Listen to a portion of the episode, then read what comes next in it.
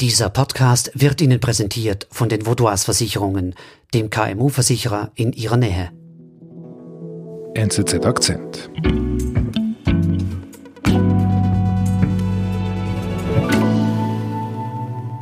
Wenn ich vor der Ampel stehe im Auto, São Paulo, egal, auch hier Salvador, in jeder Stadt, wo ich bin, vor einem sind die ersten sechs, sieben, zehn Meter sind immer ein Dutzend Motorradfahrer, die mit ihren farbigen Kästen hinten drauf sind, die immer nervös dann rumhupen und piepsen und dann Gas geben, wenn es losgeht. In Lateinamerika ist ein heftiger Kampf der Lieferdienste entbrannt. Es geht um die Marktführerschaft auf dem Kontinent. Wie dieser Wettkampf ausgeht, wird auch Folgen für Europa haben. Also ich bin Alexander Busch, der Wirtschaftskorrespondent der NZZ für Lateinamerika, vorrangig aber Brasilien. Ich lebe seit 29 Jahren in Salvador und São Paulo in Brasilien. Lass uns nochmals über, diesen, über diese Zeiten sprechen, über den Lockdown. Hast du während des Lockdowns auch Essen per App bestellt? Also ich muss dazu sagen, ich bin da sehr konservativ, weil ich unheimlich gerne koche und deswegen habe ich selber nie was bestellt. Meine Tochter wiederum, sie ist 16 Jahre alt, die hat das öfters gemacht und macht das sowieso immer die nutzt das natürlich aus, diese riesigen Möglichkeiten, die es dann halt gibt, in ganz kurzer Zeit was zu bekommen, was man jetzt sich gerade wünscht. Das ist eigentlich normal bei ihren ganzen Freundinnen und in ihrem Alter. Und bei welchem Unternehmen bestellt sie dann das Essen?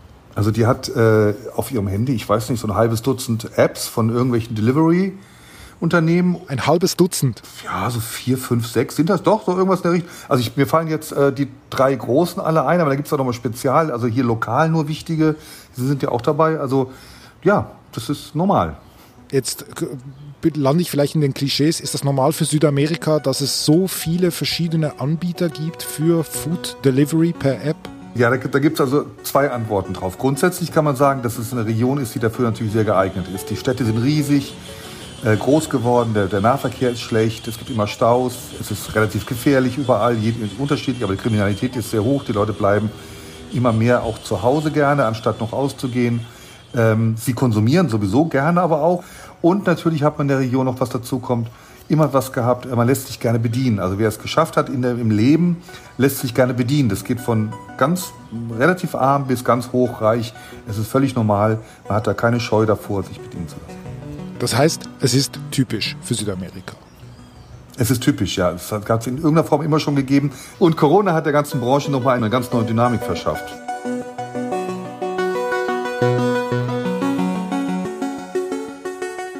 Das war das ganz Wichtige. Das war eigentlich das, der, der, der, der, das auslösende Moment, um das nochmal ganz stark zu beschleunigen, weil diese Länder sind sehr stark betroffen von natürlich von der Pandemie, weil durch Missmanagement, aber auch also durch die Regierung zum Teil.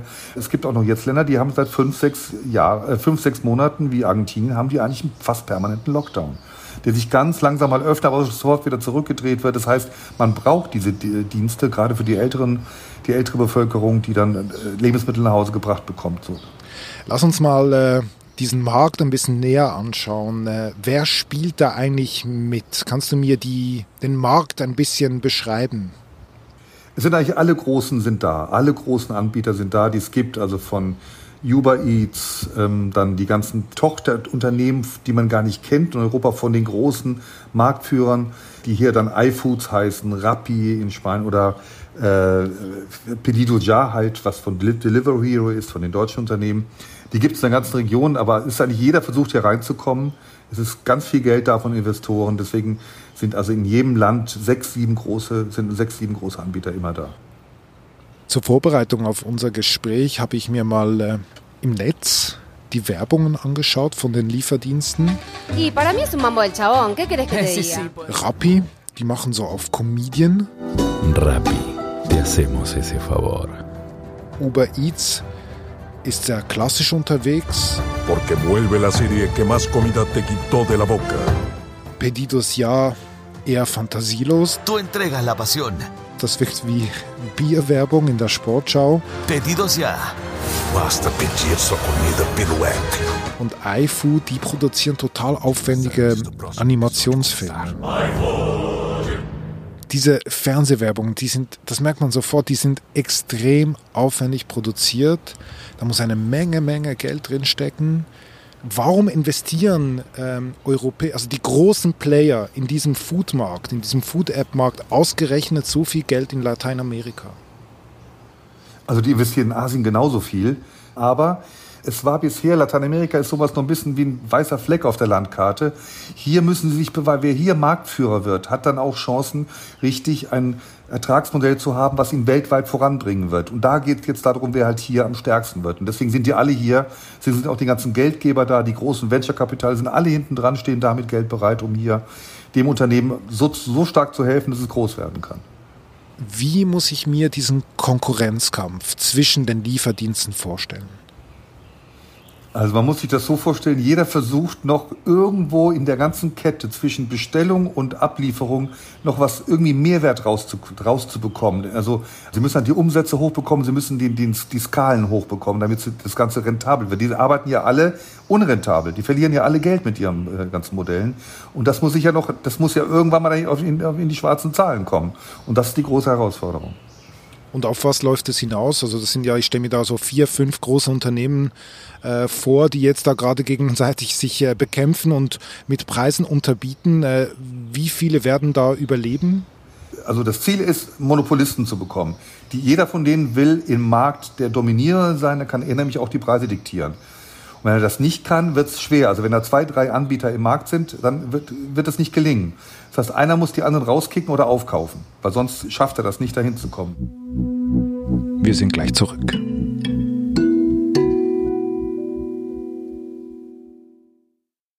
Sie, Ihre Mitarbeitenden und Ihr Unternehmen sind jeden Tag auf einen verlässlichen Partner angewiesen. Dank der lokalen Verankerung kennen wir bei den Vaudois Versicherungen Ihre Bedürfnisse und können Ihnen flexible, maßgeschneiderte Versicherungslösungen anbieten. So können Sie Ihrem Unternehmergeist freien Lauf lassen.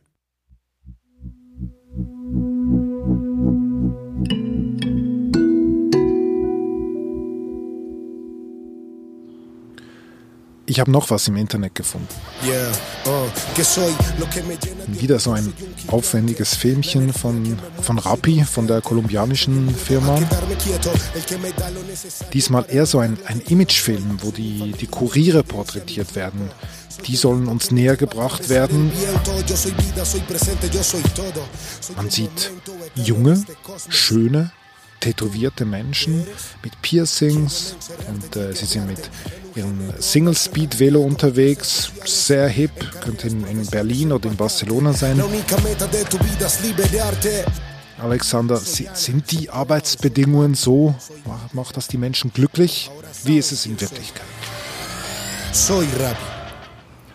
Also ich würde sagen, verkürzt gesagt, das schwächste Glied in der ganzen Kette ist bisher sind die Fahrer die äh, wirklich zu Bedingungen arbeiten. Also das ist äh, eigentlich unfassbar, finde ich ein bisschen. Und ich bin hier in Südamerika, bin ja schon lange in der Region hier, wie ich vorhin erzählt habe. Aber äh, das ist äh, wieder zurück wie eine, wie eine Zeit wie, wie industrielle äh, Revolution. Also die arbeiten für, wie viel ist das am Tag? 160, 20 Franken am Tag, wenn sie Glück haben. Also das ist dann richtig gut, da haben sie richtig gut verdient. Äh, die kommen im Monat, oder müssen aber Benzin selber bezahlen, die eigene, äh, die Unfallversicherung, wenn sie krank werden, ja, ihr Problem. Und deswegen sind das die schwächsten Glieder auf jeden Fall. cerca de sete horas. Centenas de entregadores da capital protestaram pedindo taxas mais. In Brasilien gab es ja Proteste in letzter Zeit. Was fordern denn die Demonstranten?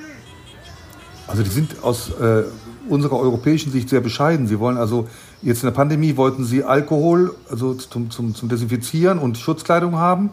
Wenn es ein bisschen weitergeht, wollen sie eine Versicherung haben, Unfallversicherung, Krankenversicherung, dass sie also, wenn sie dann irgendwie einen Unfall haben, dieser sehr stark zugenommen haben, dass sie dann auch behandelt werden können auf Versicherungskosten. Aber das Entscheidende ist für sie, dass sie nicht bestraft werden von dieser unsichtbaren App, also den Algorithmus, der sie plötzlich rausschmeißt aus irgendeinem Grund, weil sie äh, zwei Kunden das Essen fünf Minuten zu spät gebracht haben. Das kriegen sie gar nicht mit und plötzlich sind sie, äh, werden sie für zwei Stunden werden sie, werden nicht mehr bedient. Und das nervt sie am allermeisten.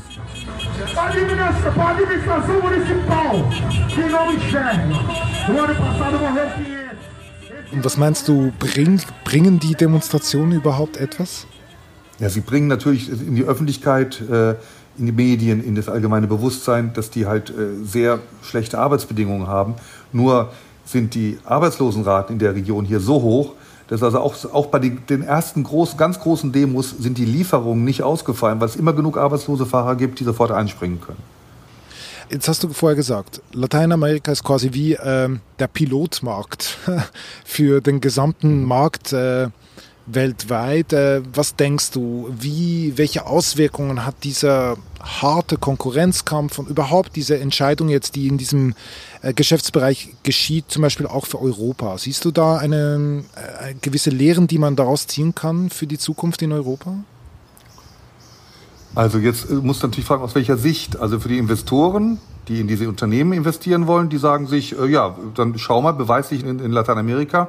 Wenn du das geschafft hast, dann bist du eigentlich ein toller Konzern, dann wollen wir nicht mehr in dich investieren. Was natürlich ähm, von jetzt, wenn man das den Arbeitsmarkt anschaut, ist es natürlich, sind, könnten wir uns in Europa mit, mit den besseren Sozialsystemen, mit dem äh, geringeren Arm-Reich-Gegensätzen, sollten wir schon sehr aufpassen, dass es keine prekären Arbeitsbedingungen wir uns dann nochmal in der Gesellschaft hochzüchten. Also ich meine, das müssen wir uns schon überlegen, dass man da irgendwas, ein Mittelding hinbekommt, dass man natürlich nicht die jetzt alle fest anstellt, aber dass da doch irgendwie gewisse, ein Mindestschutz und Mindesteinkommen und solche also, also sowas möglich sein könnte, weil ähm, so wie hier, das wollen wir nicht in Europa haben, dass, dass, dass ein Teil der Arbeiter so stark davon abhängig ist, was ja bei uns auch zunimmt, aber noch lange nicht so wie in diesen Dimensionen wie hier.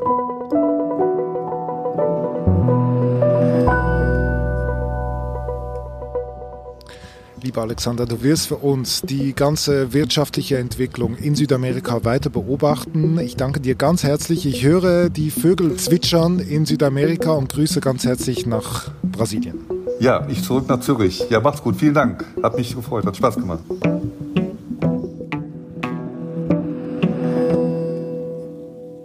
Das war unser Akzent. Ich bin David Vogel. Bis bald.